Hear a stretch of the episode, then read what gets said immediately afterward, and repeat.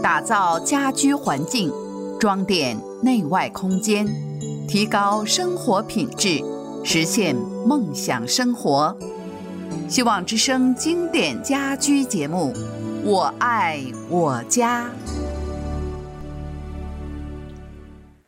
听众朋友好，欢迎您收听希望广播电台的《我爱我家》，我是主持人唐韵。现在已经是春季了，气候非常的好，相信很多园艺爱好者都开始准备要忙碌起来了，很多花儿也要准备盛开了，真的可以说是一个非常美好的季节。那么在今天的节目上，唐韵为大家请来了一位嘉宾啊，要给大家讲一讲室内。蝴蝶兰的养护怎么能够让蝴蝶兰既美丽又能够不断的复花，还能开很多很多的花儿？今天做客我们节目的这位嘉宾呢，曾经邀请他到我们节目上一次啊，他是一位养兰花的达人，他养的兰花品种非常的多，不仅仅限于蝴蝶兰。那因为蝴蝶兰，我想是我们大家面向最广的养护的人也最多的一种，所以我们今天特别请我们的嘉宾给我们介绍蝴蝶兰。当然，如果您对其他的兰花有任何的问题，我们也欢迎您呢，在我们节目期间拨打我们的热线，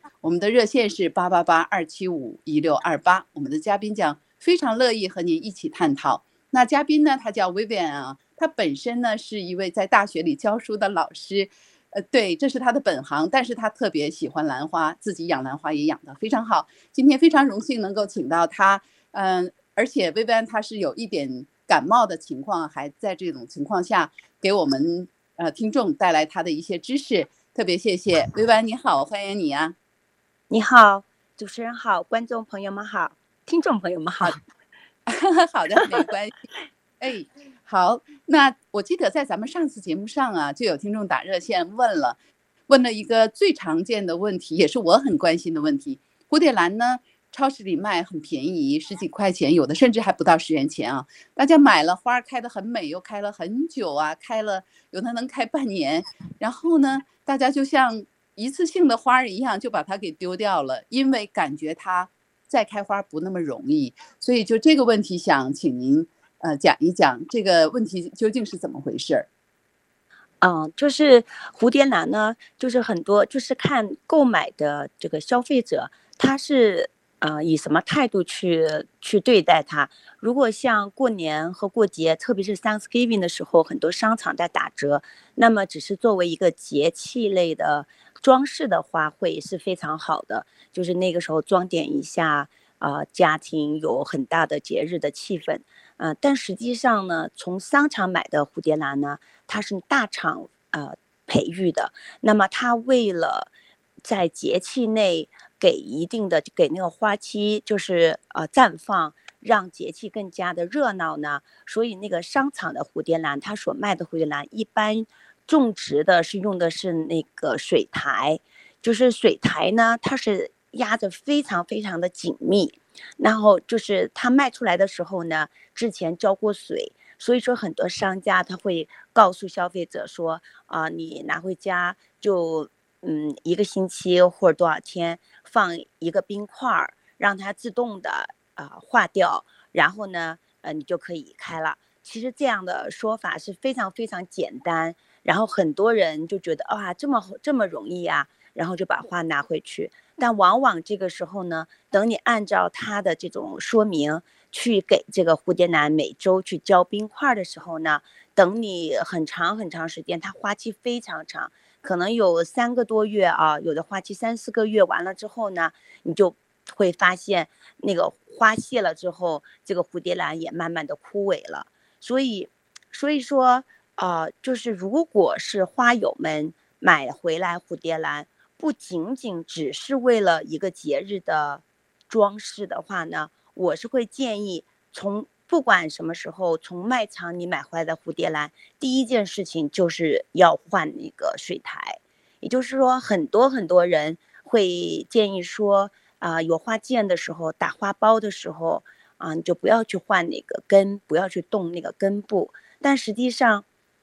就是如果没有经验的花友啊，他因为你长了一个花剑，然后你怕很害怕去动这个根部，因为一旦根部动了，也许就可能会影响它目前的开花环境啊，所以说呢，有可能这个花剑当年就可能那个花苞就会凋谢啊。但是从长远来看呢，它你最主要的是保这个根。所以说，其实我觉得这个问题呢，就取决于这个花友，就是购买者自己。如果你想看花呢，他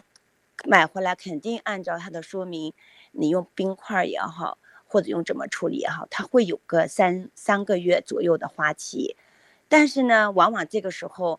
三个月之后，你你再去处理它，就非常非常晚了。它里面那个水苔非常非常密实，你在中间。偶尔给一两块冰块，它里面给一点水分，就几乎要给它掉一个命，对吧？但你当你三四个月后再打开，你就无力回天了，一般就只能去丢掉，啊，就是这种情况。但是如果你，嗯，你想就是让它继续复花，想作为一个园艺的爱好，嗯，那我个人会是建议，就是一定要换那个水苔，或者是换一个，呃。就是你自己比较干净的，因为它卖场出来，它，嗯，有那个，它之所以卖场里可以，是因为它有风风扇呐，空气流通啊比较好，和那个种植环境和条件和家庭不一样，家庭条件通风度整个度就没有卖场那么大。那么拿回家以后呢，如果还是依照在卖场中。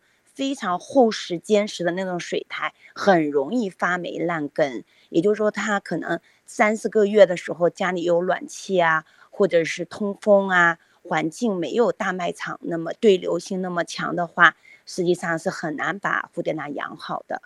所以，但是有一个风险，我还是想提醒大家，就是有可能哈，你换了根以后，呃，换了水苔的。植料之后呢，还是可以继续开花的，但是也有可能，就像很多有经验的花友讲，你动了它的种植条件，有可能会损失那个时候的花苞，或者是花苞会掉、会枯萎，就是说完全看啊花友们自己的一个选择。嗯，薇薇老师解释的特别的清楚哈，就是总的来说就是。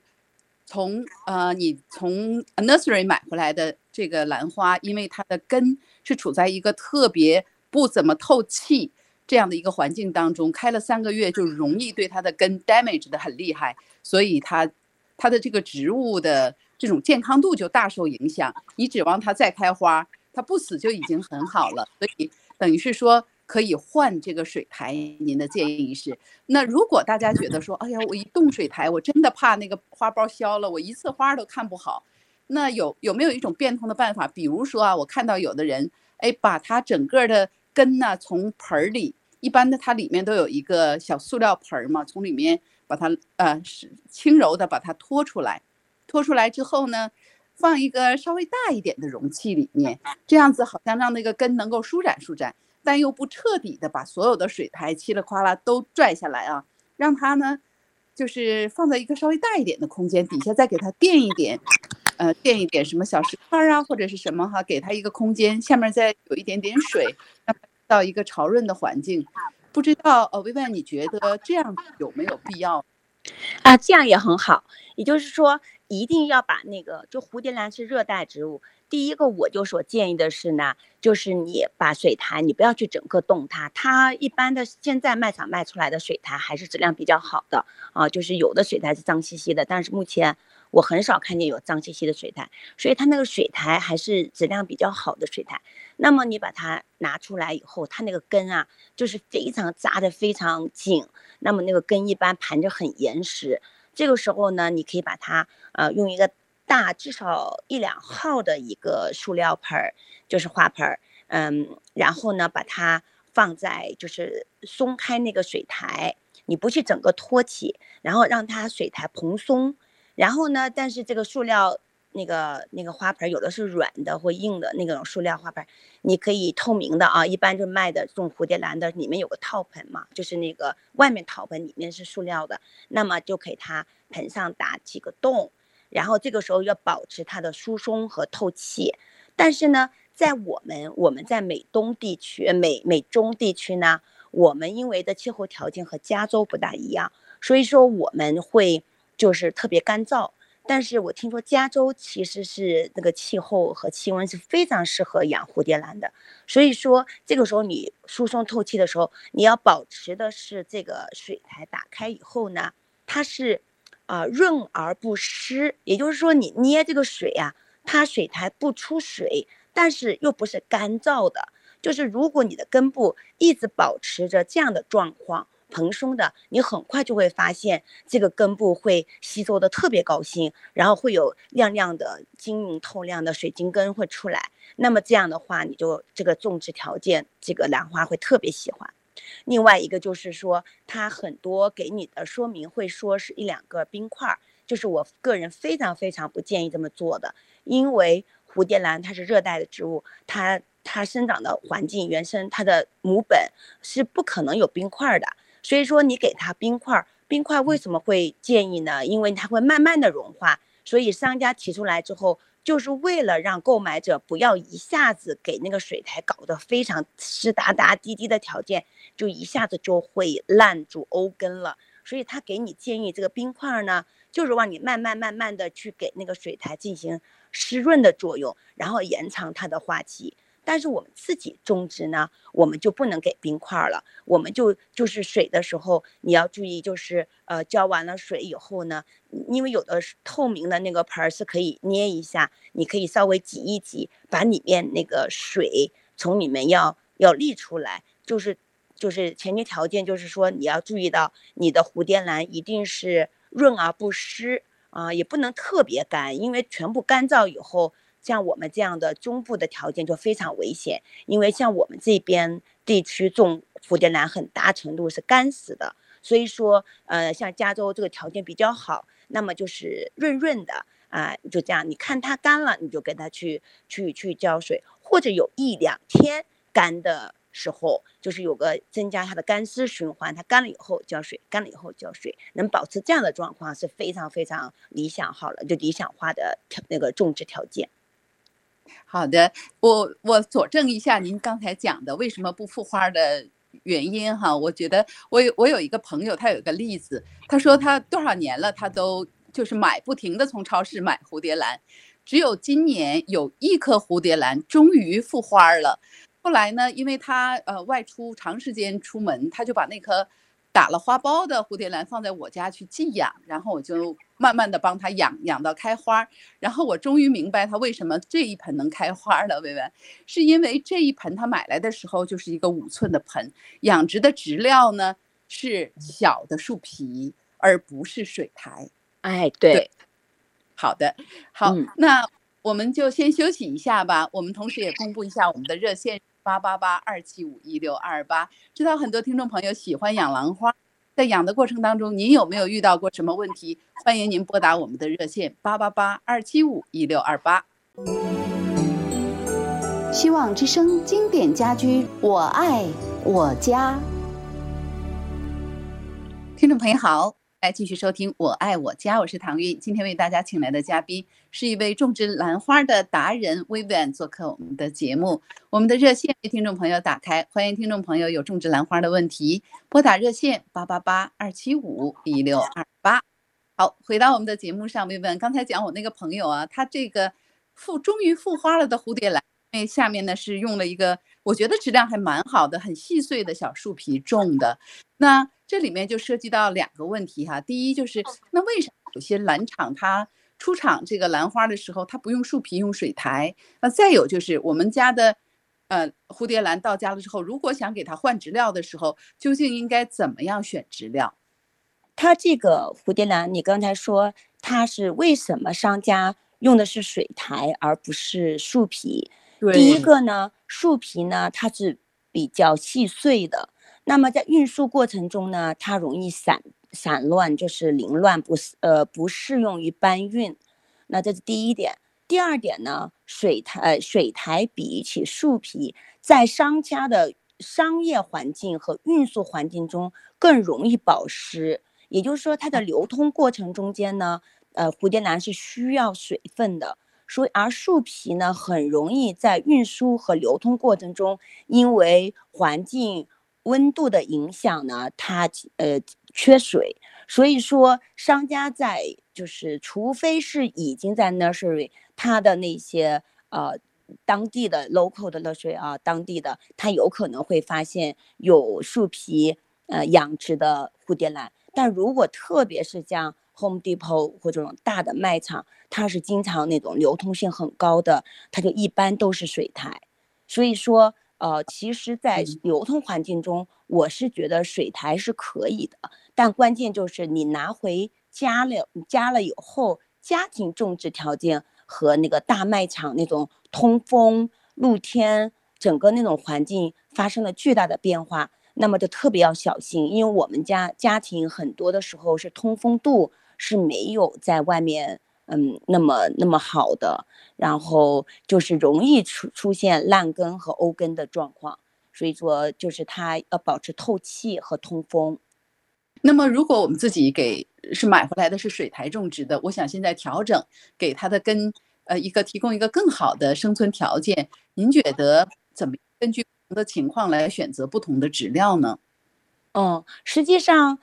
以我们经验哈和男友就是沟通的经验来看，其实水苔和树皮都能种出很好的花。就是说，嗯，就是如果是习惯水苔，那我就刚才说的，注意的是那根部状况，就是呃润而不湿，这点非常重要。因为水苔如果长时间保持湿哒哒的那种状况，那肯定是不行的，因为那个蝴蝶兰的根一直在呃就是。湿的湿漉漉的，那么万一家里条件不通风，因为就哎，有的人家里怎么湿了就可以呢？啊，因为个人家庭还是有区别。万一你家里不通风，万一阳光不够，万一条件变化，那很容易造成烂根。这是第一点，就说你叫润而不湿，对吧？那么一般的养殖的话，我个人呢是偏爱的是用的是树皮加一些很硬的植料，比方说有小石子儿啊。呃，木块儿啊，就是特别是大颗粒的珍珠岩，这么配出来以后，就造成一个呃比较好的干湿循环的条件。就比方说，这个时候我就可以使用一个泡盆法，也就是说，你一周你可以泡一次盆。那个有的就是说，如如果你，嗯，你仔细的按照那种说明，你可能说啊，泡盆就一二十分钟。但实际上，有的时候像我们中部这种比较干燥的地方，有时候你泡一泡，你干活你忘记了，其实都没关系。但是你一一周要给它补充一次非常充分的水分，然后你木块和树皮啊，还有那种大的颗粒，它比较容易让水分沥干。然后最后你把它拿出来沥干，然后就保持一周的。那个条件就是，实际上那个树皮在接下来一周也是润而不湿的状况，但是会导致一个非常良好的干和湿的两者循环。所以在我们目前这个这个环境下，我个人非常倾向于的是用呃用树皮和这个大颗粒植料来养殖，因为水苔就像我说的，你稍微有不慎就会出现状况，就有可能那一盆花可以换一盆儿，或者出现家庭条件的变变化。就容易有风险，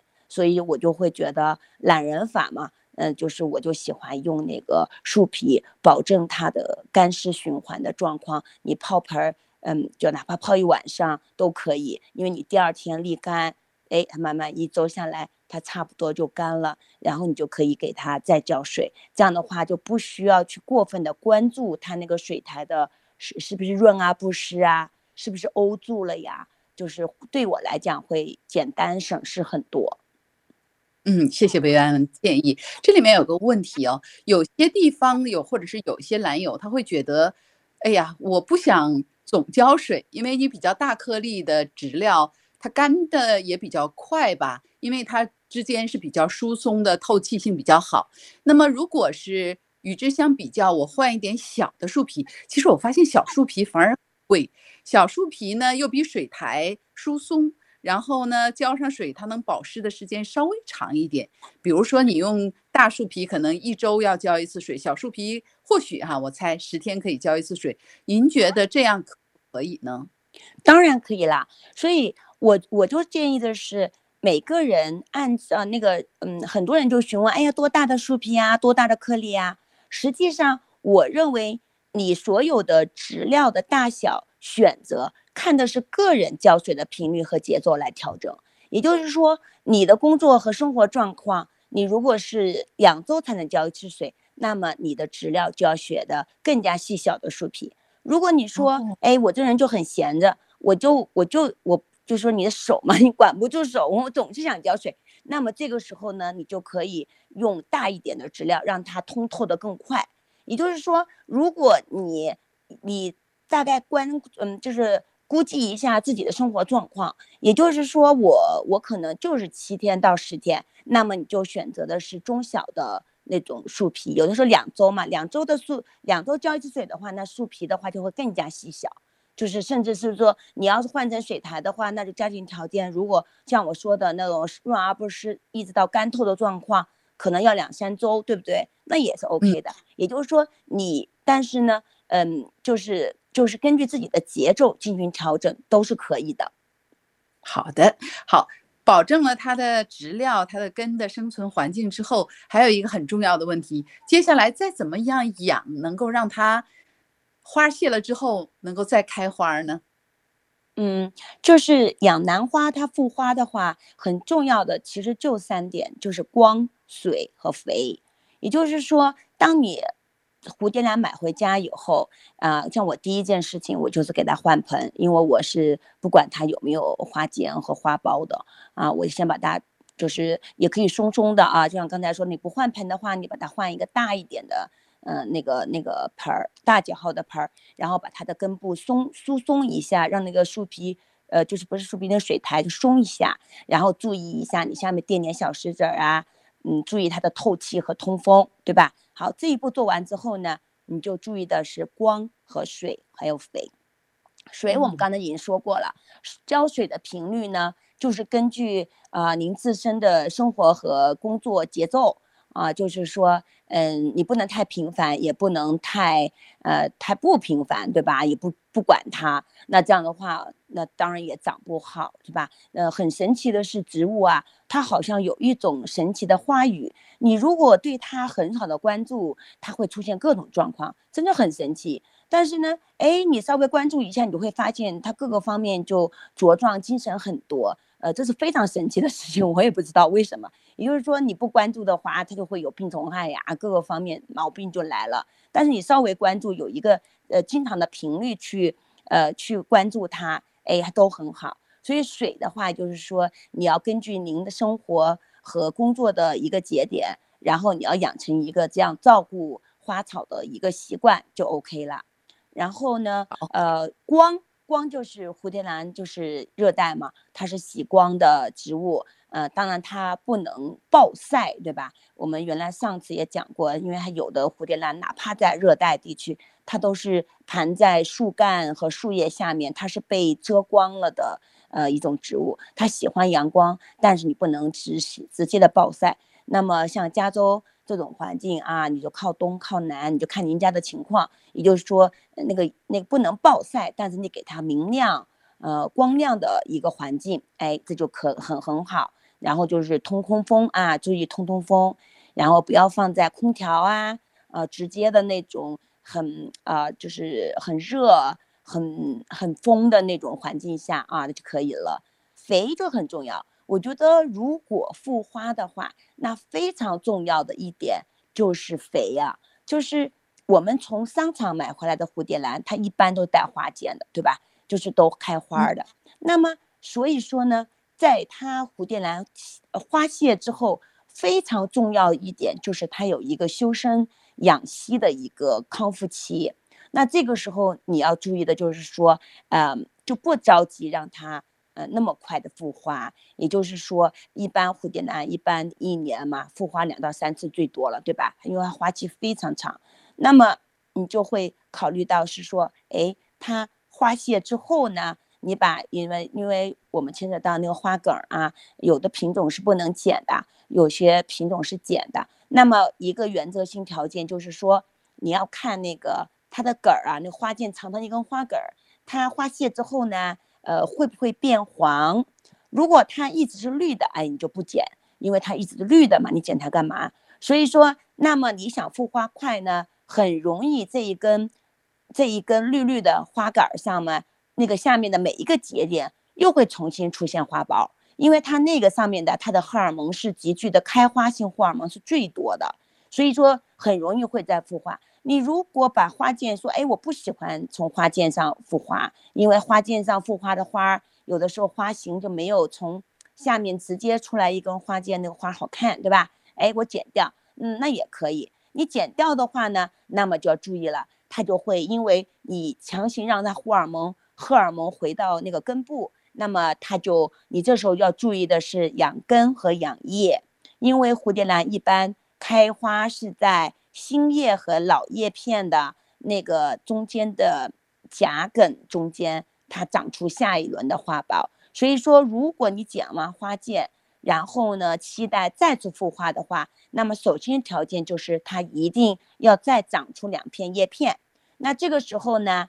你就需要做的事情就给的是肥了，就是说它花花谢完了之后，啊，它是磷钾肥才开花，是吧？因为它商家已经之前给过磷钾肥。然后开三个月花，那个时候是给水，你不需要给给磷钾肥，因为那开花期间给磷钾会会容易让花更早的凋谢嘛，对吧？你就不需要给它太多磷钾肥，就给水就够了。哎，花谢了之后呢，这个时候你为了让它长出新的叶片，修身养息呢，这个时候就要注意给它是氮肥多的，就是含氮高的那个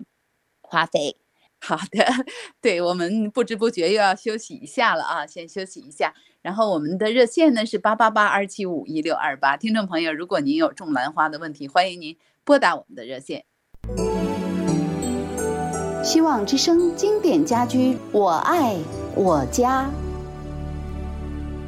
听众朋友好，欢迎回来继续收听《我爱我家》，我是唐韵。我们的嘉宾是种植兰花的达人薇薇安女士做客我们的节目。我们的热线有位听众朋友打开八八八二七五一六二八，欢迎您有问题拨打我们的热线。那薇薇安，刚才您讲到了，要想让它复花，还要施肥。这个施肥是怎么施法？在某一个时间段内就是一种肥，还是中间要有变化？呃，具体的情况可不可以再给我们大家详细的说一说呢？啊，好的，就是如果我们按照就是一般的蝴蝶兰的花期啊，就是一般蝴蝶兰我们买回来就是呃感恩节它会开到就是我们的一两月份，对吧？那么这个时候呢，差不多春天的时候呢，在家里呢，蝴蝶兰已经到了花谢的时候了，对吧？然后这个时候呢。花谢了以后呢，我们做的第一件事情，我们就是要决定，哎，是不是要剪那个花剑，就花梗。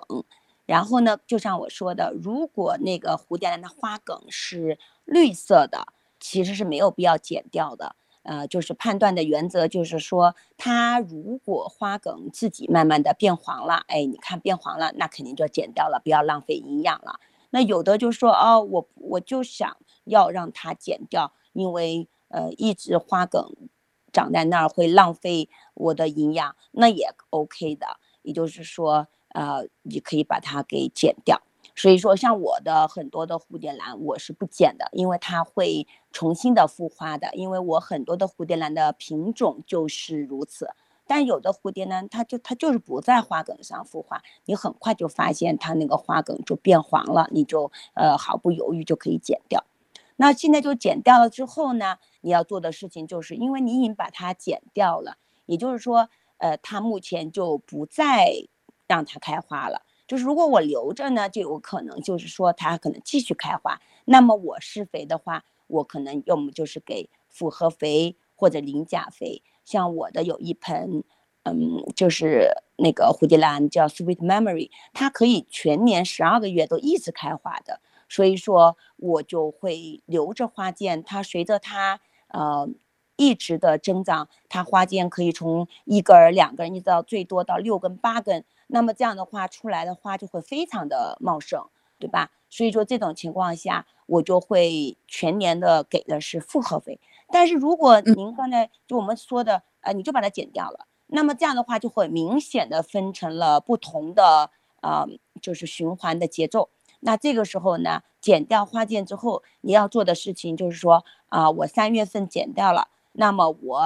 到新年十一二月份就应该是重新它的新一轮的复花的花期了，对吧？那这个时候呢，你就是在剪掉完之后，大概至少三个月吧，就是三四五，你要注意给它的是高氮的氮肥，让它养根，就是氮钾肥嘛，养根或者是养它的新叶片。然后这个时候你就看它的出来的状况，你就一直注意的是养根，它的种植环境，然后呢长叶片。然后到了七八月左右的时候呢，